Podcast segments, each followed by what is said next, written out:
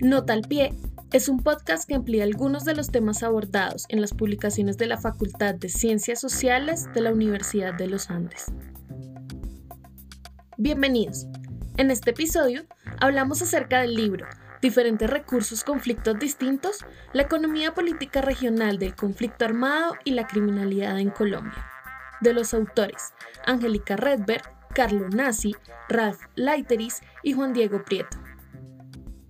El libro se publicó en español en el 2018 y recientemente, en abril, salió su edición en inglés. Para hablar del libro tenemos como invitados a dos de sus autores. Por un lado tenemos a Angélica Redberg, profesora titular del Departamento de Ciencia Política, y por el otro a Juan Diego Prieto, investigador postdoctoral también de nuestro Departamento de Ciencia Política. Los dos nos contestaron algunas preguntas para presentar esta publicación. En primer lugar, quisimos preguntarles cuál fue la motivación inicial que tuvieron para escribir el libro. Cuando pensamos en el conflicto en Colombia, casi siempre nos imaginamos que su principal fuente de financiación es el narcotráfico. Eh, sin embargo, en este libro quisimos mirar cómo recursos legales como el café, el banano, las esmeraldas, el petróleo y otros están profundamente permeados por lógicas de conflicto armado. Eh, y al pretender entonces buscar la relación entre recursos legales y conflicto, quisimos encontrar eh, algunas de las raíces, de las raíces más profundas del conflicto, pero también algunos de los retos más grandes del postconflicto, porque significa que los legados de la guerra van mucho más allá de cuáles son algunas de las estructuras y dinámicas que dan pie a las, eh, a las lógicas de criminalidad y guerra en las diferentes regiones colombianas. Pues nos embarcamos en, este trabajo con el fin de examinar y, tratar de explicar las, las, enormes variaciones territoriales en las dinámicas del conflicto en zonas donde pues la situación simplemente no se explica única y exclusivamente por las dinámicas del narcotráfico. Más allá de esto, pues creo que en términos generales queríamos ir más allá de estereotipos y generalizaciones poco rigurosas sobre la relación entre la economía y las dinámicas del conflicto. Queríamos ir más allá de, esa visión un poco en blanco y negro que a veces eh, suele presentarse pues como en los debates cotidianos eh, de ver pues a los actores empresariales o bien como causantes del conflicto armado y de sus dinámicas o bien como víctimas, digamos, casi que inermes, inactivas de, las dinámicas del, conflicto. Eh, aquí queríamos documentar un poco más, pues más rigurosamente, toda esa complejidad que vemos en las distintas regiones y esa enorme variación entre cómo distintas actividades económicas se conectan y se ven permeadas por el conflicto o a su vez eh, ellas mismas transforman las dinámicas del conflicto. En un segundo lugar, quisimos preguntarles a nuestros invitados qué criterios tuvieron para escoger los casos particulares que tratan en el libro y por qué en estos casos se evidencia que los recursos legales se deben tener en cuenta como un factor de riesgo para el posconflicto colombiano. Pues en primer lugar intentamos abordar los sectores más emblemáticos y más, más importantes en términos económicos en cuanto a, su contribución a las exportaciones, al, Producto Interno Bruto del país, o en algunos casos, como, como es el de las esmeraldas, pues determinantes de, de una región en particular. Y tanto enfocándonos en el presente, eh, como por ejemplo con los casos de petróleo o carbón, eh, o el oro, tan, tan importantes en, la economía colombiana contemporánea, como también eh, productos que pues, determinan la historia económica del país, eh, como, como el café, como el banano. Y bueno, más allá de, digamos, de enfocarnos en, en sectores específicos, la apuesta fue también captar esa enorme diversidad económica regional del país y especialmente en cuanto a, las distintas formas en que la actividad económica se ha visto afectada por el conflicto, las formas en que ella a su vez ha impactado las dinámicas del conflicto, pero también eh, las maneras en que ciertos sectores han logrado, entre comillas, blindarse de las dinámicas del conflicto y crear eh, condiciones eh, socioeconómicas, sociopolíticas, que han limitado la penetración de actores armados en sus regiones de influencia. Y creo que esto nos lleva a la pregunta de por qué todo esto es relevante en un escenario de posconflicto. Consideramos que hay lecciones importantes para entender no solo pues cuáles son como esos incentivos que existen en los territorios para la reanudación de nuevos ciclos de violencia, como también cuáles han sido las experiencias pues más aleccionadoras, eh, más positivas en distintas regiones donde pues a pesar de la existencia durante décadas del conflicto armado, de cierta forma el contexto económico ha funcionado como un factor de protección. Entonces vemos, por ejemplo, el caso de la zona cafetera, donde a pesar de que todo el país experimentó un recrudecimiento de la violencia en la década de los 90 sobre todo, de todas maneras, ese actor institucional que ha sido históricamente la Federación de Cafeteros actuó como una especie de amortiguador, de tal forma que la violencia pues simplemente no fue tan grave, tan destructiva como pudo haberlo sido eh, en su ausencia. Pasando a otra pregunta, ¿quiénes se benefician con la lectura del libro y qué impacto esperan tener con él?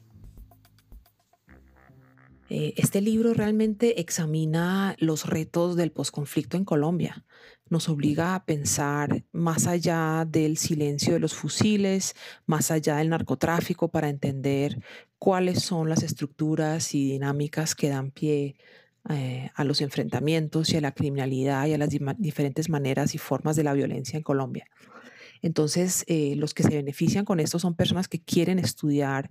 eh, los conflictos en general, la relación entre recursos y conflictos y mucho más específicamente la relación entre recursos legales y conflicto y crimen. Eh, y por último también que quieran entender mejor las lógicas eh, subnacionales o regionales de los conflictos. Muchas veces se piensa en los conflictos como si abarcaran países enteros y en realidad lo que encontramos y lo que mostramos con este libro es que eh, dentro de un país en guerra hay regiones que experimentan el conflicto de maneras distintas Em, algunos más intensamente que otras. Eh, y para nosotros el punto o el aporte más importante era mostrar cómo algunas de esas diferencias se pueden derivar de los recursos que ahí se producen. Si bien el, libro está dirigido ante todo a un público académico, eh, consideramos que pues eh, es, un texto pues que, que van más allá, digamos, de, de, discusiones así escolásticas muy propias del, del, mundo académico y que pues tiene un, es, es un texto de interés general, eh, claro, para hacedores de políticas públicas, para organizaciones de la sociedad civil, eh, periodistas interesados en, en, estos, en estos eh, asuntos pero también para un, público, digamos, más amplio, en, la medida en que el libro, por ejemplo, cuenta con un, en un lenguaje accesible, ameno, la, historia, por ejemplo, del ferroníquel en, en Montelíbano, Córdoba, em, la historia fascinante y complejísima de la región esmeraldífera del, del occidente de Boyacá, toda la zona de Muso, Tanche, que es como nuestra versión colombiana del, lejano oeste, em, hasta procesos más recientes en, el Casanare, en Arauca, en, el Meta. Em, mostrando los procesos de aprendizaje de largo plazo, tanto de actores armados como de la sociedad civil, como de empresas petroleras, como del, Estado mismo, que, ha aprendido a, vivir no solo pues con las rentas que, que le da el petróleo, sino con el sinnúmero de consecuencias problemáticas que, que trae esta actividad. Entonces, claro, esperamos pues primero eh, tener un, pues un, un, cierto impacto en, en, las conversaciones académicas alrededor del conflicto, que pues vayan más allá de, de ese foco singular en el narcotráfico como, como combustible del conflicto. Eh, queremos también contribuir a la literatura internacional desde Colombia, una mirada desde el terreno, desde las complejidades regionales, y que todo esto se tenga en cuenta para la formulación de políticas públicas, pero sin que esto implique que una persona simplemente interesada en, conocer la historia de, distintas regiones económicas del país eh, se encuentre con un, texto eh, pues árido o ilegible. Como mencionamos al inicio, el libro se publicó en español en el 2018 y en abril de este año salió su versión en inglés. En este sentido, les preguntamos a nuestros invitados cuál es la importancia de que el libro también se publique en inglés. Es muy importante que este libro también se publique en inglés. Si bien eh, tenemos una audiencia académica significativa eh, y creciente en Colombia y en América Latina, todavía gran parte de la literatura académica sobre estos temas se escribe en inglés eh, y para un público que sabe y lee inglés y no entiende español. Entonces, para nosotros fue muy importante lograr esta traducción al inglés porque implica que vamos a poder llegar a públicos académicos y a públicos de formuladores de políticas públicas eh, más allá del mundo hispanoparlante. Eso nos permite ser tomados más en cuenta en la academia eh, y entre los académicos que estudian estos temas y también entre las organizaciones que buscan formular soluciones a estos problemas queremos con esto llegar también a un, público más amplio y que haya un mayor intercambio de ideas entre, entre países del sur global eh, que muchas veces pues resulta bloqueado por pues, limitaciones de idioma. Entonces, pues eh, creo que la, la, publicación en inglés nos permite eh, pues dar estos, digamos, presentar la experiencia colombiana eh, a, un, a, un, público más amplio en, en distintos lugares del mundo que, que podría beneficiarse de, de, ella y de las lecciones que ésta deja. Para finalizar, les preguntamos acerca del proceso de escritura y compilación a varias manos, teniendo en cuenta que el libro fue escrito por más de cuatro autores. Realmente fue muy grato trabajar con colegas tan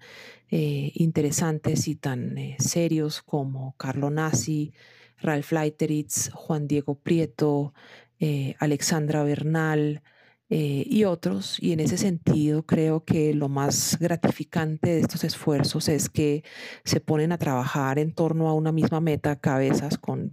experticias muy distintas y fue muy emocionante ver cómo los diferentes casos que íbamos recogiendo cuadraban con el marco analítico que habíamos elaborado. Entonces, realmente solo puedo decir que fue un proceso muy, muy interesante, muy aleccionador, difícil también porque obviamente eh, poner de acuerdo a muchas mentes distintas eh, a veces es complejo,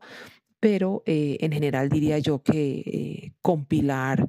eh, y editar textos escritos a muchas manos y con muchas cabezas es, es uno de los procesos más interesantes en la vida académica.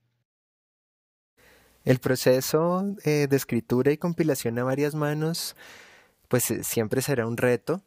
Em, a ratos, pues hay momentos frustrantes porque no siempre coinciden los tiempos y las agendas de todo el mundo pero, pero creo que son más los aprendizajes y la posibilidad de, de abarcar pues más terreno, porque pues un, un, proyecto de este tipo habría sido muy difícil, sino pues, simplemente imposible de lograr,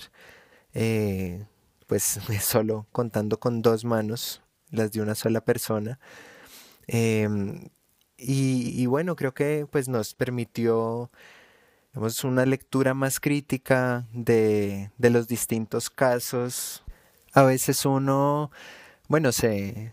tiene una inmersión tan profunda en, los detalles de, sus casos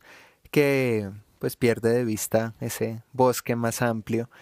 y, ese trabajo conjunto que, pues, que permite hacer pues, algunas miradas comparativas eh, es muy valiosa para, para, para, entender mejor lo que uno está observando en, en cada uno de los casos y, y, pues desarrollar explicaciones un poco más, más amplias, pues que vayan un poco más allá de, digamos, de, los, de las curiosidades y particularidades de, de casos concretos. A Juan Diego y Angélica, muchas gracias por acompañarnos en este episodio de Nota al Pie. Recuerden que pueden adquirir el libro en formato físico o digital en www.ebooks.uniandes.edu.co. A ustedes, muchas gracias por escucharnos y nos encontramos en un próximo episodio de Nota al Pie.